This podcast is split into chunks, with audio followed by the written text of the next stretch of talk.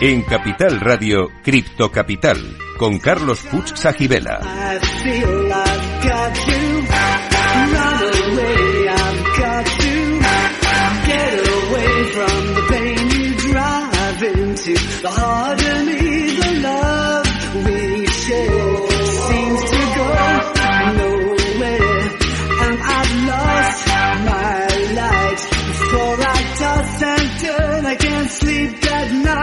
El primer programa de criptomonedas de la radio española.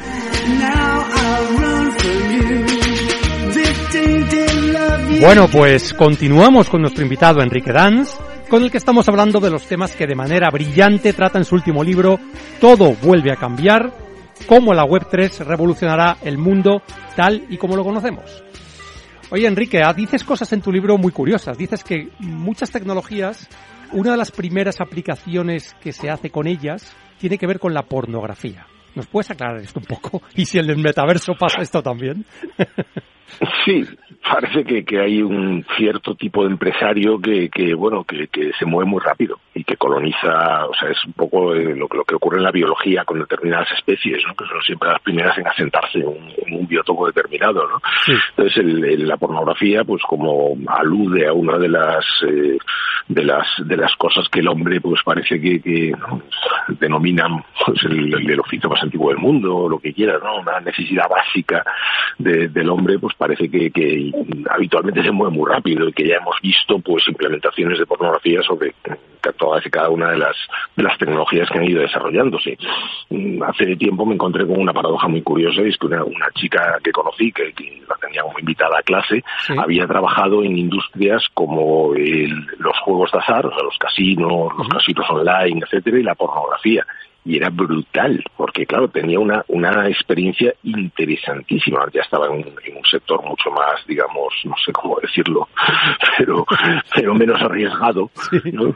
o más digno si quieres, eh, que menos dedicados más a explotar ¿no? las bajas pasiones. Sí. sí.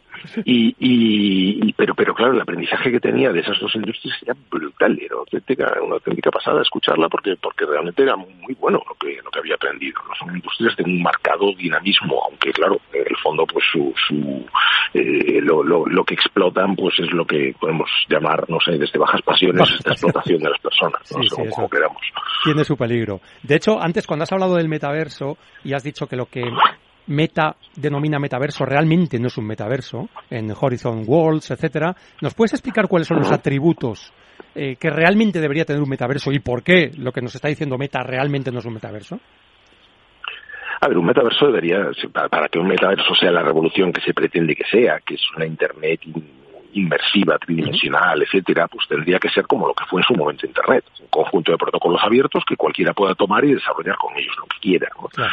Entonces, eh, fíjate, si recuerdas eh, a los, eh, los principios de la, de la popularización, no de Internet, sino de la web, lo que vivimos fueron los América Online, los AOL, eh, CompuServe, cosas por el estilo, que eran mm, jardines vallados, eran sitios donde a ti lo que te decían es, eh, aquí tienes estas, estas normas, firma aquí, sí. paga aquí, y a partir de ahora te mueves por aquí y todo es seguro porque todo está bien supervisado por nosotros.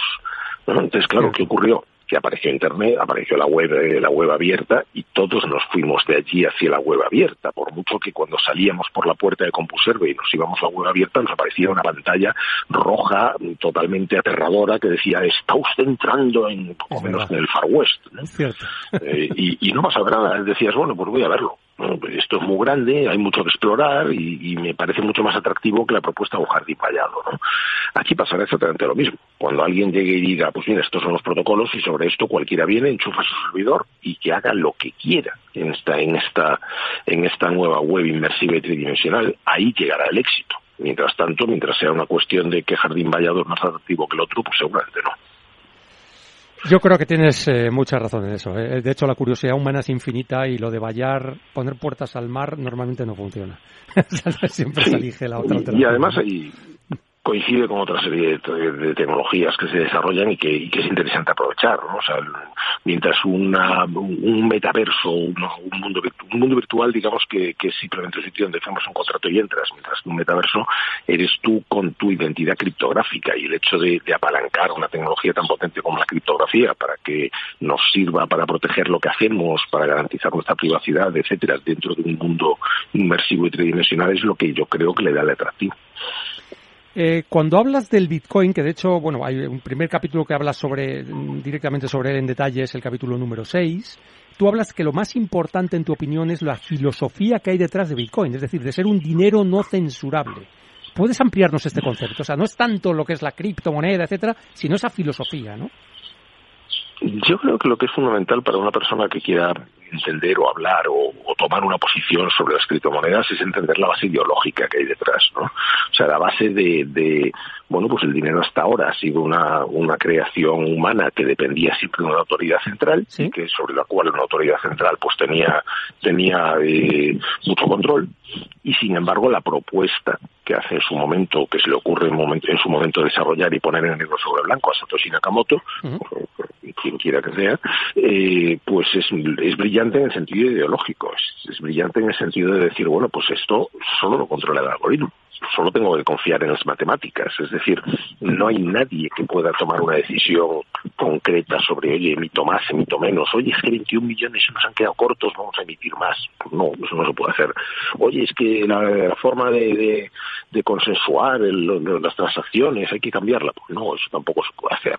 Entonces, lo que tiene de brillante es precisamente esa parte de, digamos, eh, anarcocapitalismo, no sé, que, que, que le da que le da un, unas bases distintas en las cuales nadie tiene un control sobre esto más que eh, el propio algoritmo. Entonces, a partir de ahí hay otros desarrollos que a mí me parecen particularmente más brillantes, como es el decir, bueno, pues se puede hacer esto y además conseguir un algoritmo que evolucione que evolucione de manera transparente, ¿no? Y ahí ya llegarías a Ethereum y a, y a otras posibilidades que dices, bueno, pues eh, en lugar de, escribirlo sobre piedra y dejarlo ahí, ¿no? Y, no volver a, a, tocarlo, pues lo que puedo es generar una, una comunidad de código abierto que vaya cambiando en función de las soluciones que haga falta, de los problemas que haga falta solucionar, ¿no?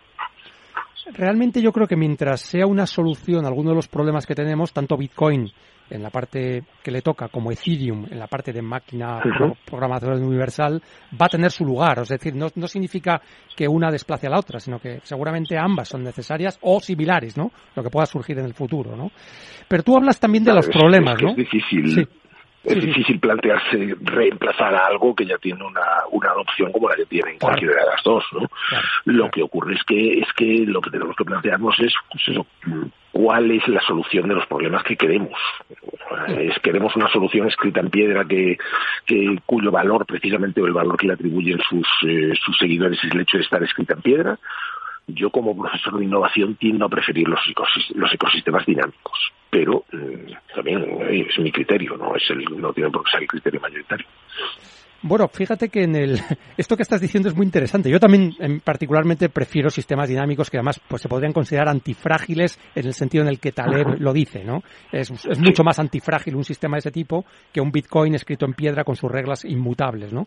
Pero el Bitcoin desde ese punto de vista igual se puede asemejar más al oro, que sí lleva siendo una reserva de valor física desde tiempos inmemoriales, desde que así, desde que desde que la historia de la humanidad es historia, ¿no?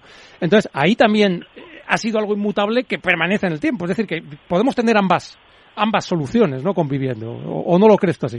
Sí, pero sí, pero al cabo de mucho... Sí, sí, por supuesto, eh, funciona y, efectivamente el oro sigue estando ahí, pero precisamente lo que tienes con el oro es un sistema que por el hecho de haber sido desarrollado de manera inmutable hace muchos, muchos siglos, pues ahora tienes que la minería del oro gasta mucha más energía que la propia minería del Bitcoin, y que es especialmente incómodo y no vamos con oro en nuestros bolsillos. ¿no? Pues a lo mejor si hubiéramos eh, evolucionado ese consenso y, hoy el oro fuera un metal con el que se hacen cosas útiles o tal, pero nada más, pues estaríamos mejor. ¿no? O sea, al final es, es un poco las alternativas que tienes. Eh, la alternativa más fácil siempre es la conservadora, siempre es la de decir, oye, pues ya está, esto me vale como está y no quiero que lo toque nadie, o mm, voy a a ver si esta evolución puede generar un futuro pues mejor, mejor en muchos sentidos, ¿no? De hecho, tú hablas de algunas críticas que se le hacen en concreto a Bitcoin, ¿no? En cuanto a especulación, seguridad, si las computadoras cuánticas van a ser capaces de reventar la seguridad que ahora mismo pues le da la red, ¿no? La red de nodos que existen. Incluso hablas de temas de privacidad. Y haces una confesión personal y es que tú en su momento hiciste una donación a Wikileaks cuando realmente aquello pues no, no estaba bien visto, incluso era ilegal. Bueno, no sé si era ilegal o no, pero eso ha quedado, esa transacción ha quedado registrada en la blockchain, ¿verdad? O sea, esto es así. O sea, sí. Sí, claro, como, como todas. Claro, por supuesto. Todas, ¿eh? la cuestión, la cuestión es que en aquel momento fue una cuestión de rebeldía. O sea, yo estaba, estaba escribiendo bastante sobre, sobre Wikileaks y de repente me encuentro con que si quiero donar a Wikileaks no puedo hacerlo con mi Mastercard, ni con, con mi Visa, ni con nada. Con lo cual, pues por pura, oye, voy a probar cómo es esto, dije, pues eh, vamos a vamos a, donar de alguna manera, ¿no? Y eso fue un poco mi primer contacto con, con Bitcoin, ¿no? entonces, claro, si lo piensas, dices, bueno, pues ahí está, y esto, si, si dado que la, que la cadena de bloques es pública, y hombre, mi monedero en aquel momento no lo era, pero ahora soy edans.eth por pura transparencia, ¿no? Pero en aquel momento no tenía un monedero, un monedero, digamos, eh, fácilmente ascribible a, mi personalidad, ¿no? Eh, pues ahí está, y alguien podría hacerse una idea de lo que sé, de cuáles son mis intereses o mis afinidades o, o de cómo soy, ¿no? En función de aquella transacción. No, esas transacciones y otras muchas, ¿no? Que puede haber, efectivamente, se puede hacer un rastreo. De hecho, ahora cada vez más hay más herramientas, pues como Arkham y alguna otra, que pretende precisamente ser el buscador en la blockchain y que va a permitir, a lo mejor, descubrir ciertas relaciones, ¿no? Que a lo mejor no querríamos que nadie descubriera sobre lo que hacemos sí, con. Efectivamente, Oye, hablas de. Es lo que tiene un sistema como este. Efectivamente, es abierto, es, transparente, es inmutable. Em, eh, en el libro también, digamos que hablas de que muchas personas piensan o hablan sobre los criptoactivos como una estafa piramidal. Y tú argumentas que no es el caso. ¿Nos puedes ampliar este concepto de por qué mm, crees que no es una estafa piramidal y que no tiene nada que ver con una estafa piramidal? Hombre, sobre todo porque porque una estafa piramidal es lo que es, o sea, es algo destinado a pagar a pagar los beneficios con, de, las, de las personas con los que vienen después, ¿no? Esto es un esquema mucho más mucho más elaborado con otra con otros principios detrás que tiene un poquito de estafa en principio, aunque, por supuesto, como en todo, puede haber estafas o, puede haber estafadores, ¿no? O sea, te puedes encontrar que, que, en todos los en todos los ámbitos de la vida siempre aparecen personas que lo que lo que ven es una, una posibilidad de dinero fácil, ¿no? Eh, es evidente que si tú si tú vas siguiendo la, la cronología de las criptomonedas, las primeras que aparecen son enormemente bien intencionadas intentando solucionar fallos que le veían a Bitcoin. Y sin embargo, a partir de ahí empiezan a aparecer algunas que lo único que pretenden es, oye, pues eh, si consigo popularizarla, mm, como me he guardado unas pocas, pues me hago rico. Claro. Entonces, pues a partir de ahí tienes, y, luego ya tienes de todo hasta, hasta pues esos esquemas de, de, de cachondeo que alguien ha creado para simplemente probar el punto de qué tontería, qué fácil es esto. pues eh, hay de todo. Y lo que hay que es que entender pues que dentro de ese de todo hay que simplificar y quedarse con las cosas que son pues, que, tienen más sentido. Y sobre todo que, que hombre que uno de los criterios que va a hacer que una criptomoneda triunfe o no triunfe es su nivel de adopción. Y por lo tanto pues eh, a partir de cierto nivel de adopción y de cierta demostración de, de funcionalidades pues hombre, ya no cabe la posibilidad de que sea una estafa. Ya, ya pensar que es una estafa es, es bastante absurdo ¿no? Entonces, eh, yo creo que lo que lo que hay que hacer es ser un poco pragmático a la hora de analizar estas cosas y no dejarse pues ni aconsejar por cualquiera ni, ni seducir por, o sea, fíjate la cantidad de casos de, de, estafas que hay que tienen que, que, suceder en sitios como Tinder, ¿no? Donde una, persona muy atractiva te entra y te, y te camela y te dice que inviertas y pues tú harías eso realmente en, un entorno, pues, no sé, fuera de la red, pues hombre, no, pues si no. lo haces fuera de la red, no lo hagas en la red. Sí, es prudencia, parece prudencia elemental, ¿no? Pero a veces se olvida, ¿no? Eh, sí, sí. Realmente has hablado es del... que se olvida. Exacto. En muchos casos. Y por eso pasa, ¿no? Lo que pasa, ¿no? Sí, sí, eh, Has hablado de la adopción, y eso sí creo que es importantísimo. Y por eso siempre tú dices, bueno, pues fíjate primero en cuánta gente ha adoptado esta tecnología, esta criptomoneda, antes de decidir cualquier cosa. Infórmate antes, ¿no? Se calcula, según las fuentes, y en el libro lo comentas, que entre el 4 y el 10% de la población mundial ya tiene, ha tenido algún uso con criptomonedas. Luego estamos hablando ya de un fenómeno que no es mayoritario todavía, pero estamos ya subiendo claramente en esa curva de adopción, ¿no? Em, y eso tiene que, también que ver con que algunos países, pues por ejemplo como El Salvador, que ha sido muy criticado, pues haya, bueno, pues haya posibilitado el que sus ciudadanos usen Bitcoin como moneda de curso legal, que no es precisamente donde más fuerte yo creo que es Bitcoin, pero, pero bueno, e, e, va en la dirección de lo que tú estás comentando respecto a la adopción. ¿Es así? Sí, o sea, El Salvador eh, lo que ve Bukele claramente es la posibilidad de, obtener una rentabilidad en función de una adopción temprana, con todo el riesgo que ello conlleva.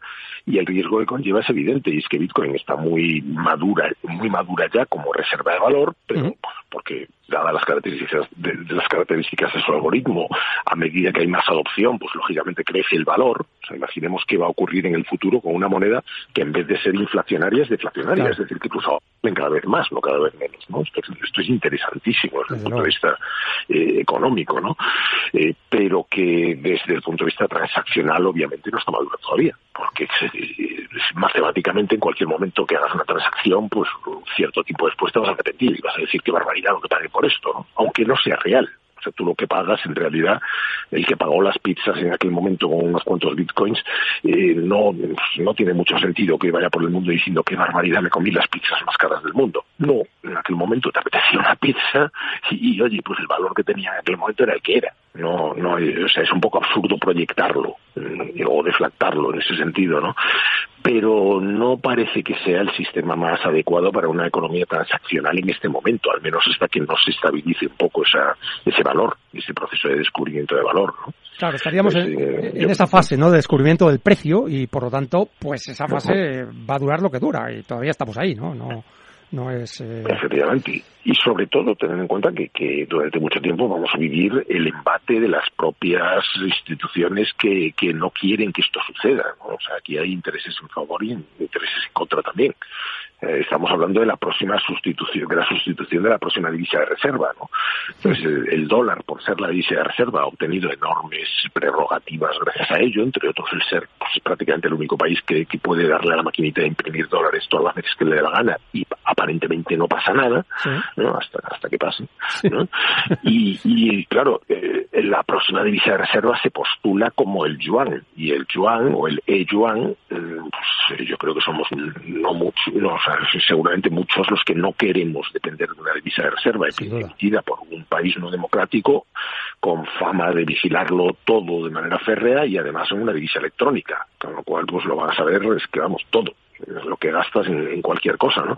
Entonces yo creo que el, Bitcoin, bueno, las criptomonedas en general se postulan como la alternativa eh, que rompe un poco esa dinámica de, de las fronteras y de, y de los estados-nación que están un poco, pues eso, en muchos sentidos obsoletos. Relacionado con esto que estás hablando, que tiene mucho, es, muy interesante. Antes has mencionado el criptoanarquismo, el anarcocapitalismo, la sociedad sin Estado. Y hay un libro que mencionas que además, muchas gracias por mencionarlo porque yo no lo conocía, que se llama The Network State de Balaji Srinivasan, que habla de una especie de nuevos estados distribuidos en red digamos, a lo largo de todo el mundo, ¿no? ¿Nos puedes ampliar un poco este concepto que parece bastante revolucionario y que tiene mucho que ver también con la blockchain, ¿no? Y con la Web3?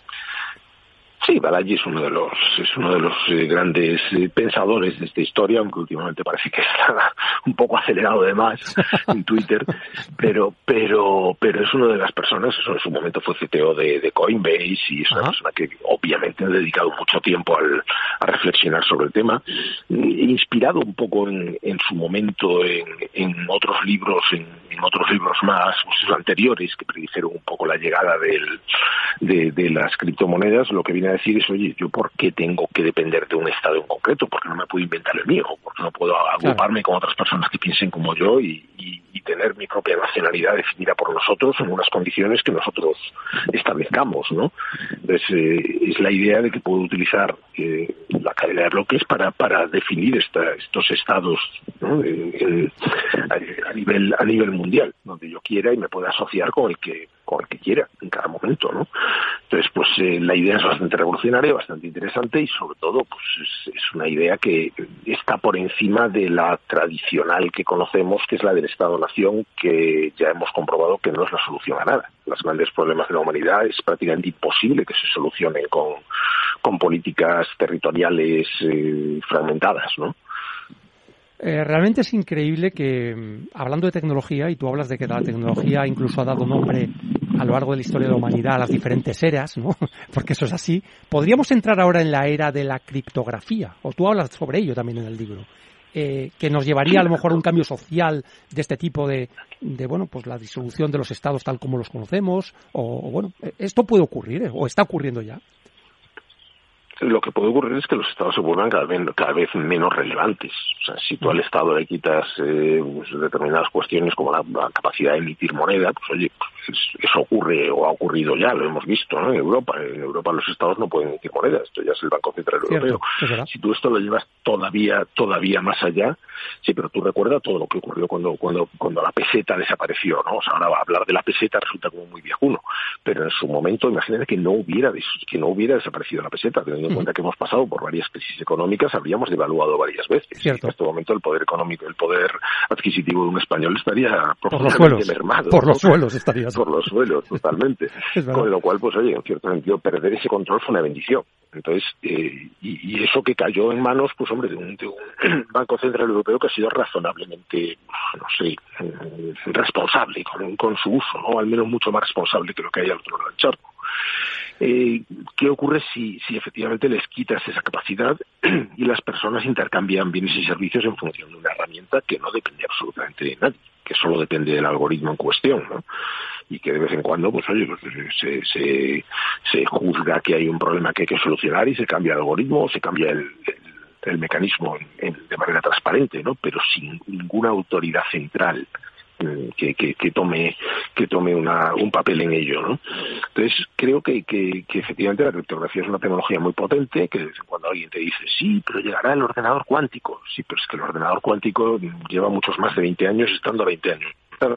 o sea nunca llega y no, solo es, que no llegue, sino que cuando llegue, pues la criptografía tiene capacidad de evolucionar para convertirse en, criptografía resistente a, la, computación cuántica, ¿no? Claro a la computación cuántica. Con lo cual, a partir de ahí, pues eh, tenemos, yo creo que tenemos una, una tecnología que nos puede servir, que podemos abalancar durante mucho tiempo.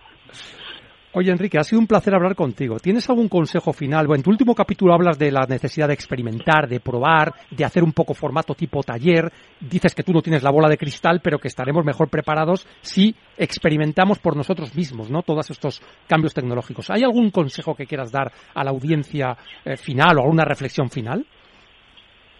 Sí, sobre todo eso, que, que manos al teclado y, empezar a jugar con cosas. la mayor parte de los experimentos se hacen con gaseosas, se hacen en tu ámbito personal, ni siquiera en el ámbito corporativo. O sea, si no haces experimentos, si la gente que trabaja contigo no hace experimentos, te encontrarás un día abocado a hacer un experimento a toda velocidad cuando llegue un cliente y te diga, no, es que yo quiero, eh, sé, que, que, que, el contrato se cierre como smart contract. O venga, llegue, un, llegue un suministrador y te diga que quiere, que quiere interactuar a través de la cadena de bloques o vete tú a saber qué, o quieras atraer talento y el talento te encuentres con que solamente eh, se relacionan contigo si es a través de determinado tipo de, de, vehículos, ¿no? Entonces, antes de que llegue alguien y te obligue por las malas, pues hombre, hacer pruebas siempre es interesante. Y, hacer pruebas no tiene por qué ser ni caro, ni enormemente peligroso, ni nada. Es algo que pues, se puede restringir bastante el riesgo. Nos quedamos con eso, Enrique. Tenemos que terminar. Ha sido un placer hablar contigo. Muchísimas gracias. Ha sido un programa apasionante. Nos vemos el próximo lunes a las 3 de la tarde. Sed felices, criptocapitaleros.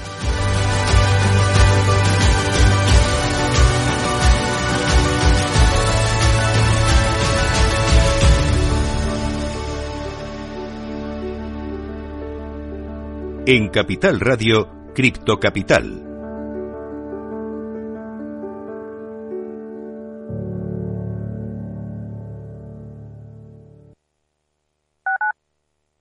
Madrid, 103.2 FM, Capital Radio. Te quiero de colores. Te quiero libre. Te quiero vibrante, acogedora, fuerte y valerosa. Te quiero como eres. Madrid, te quiero diversa. Madrid, te quiero diversa. Comunidad de Madrid. Información, análisis, previsiones, recomendaciones, todo lo que necesitas saber para tomar tus decisiones de inversión en Mercado Abierto, de 4 a 7 de la tarde con Rocío Arbiza, Capital Radio.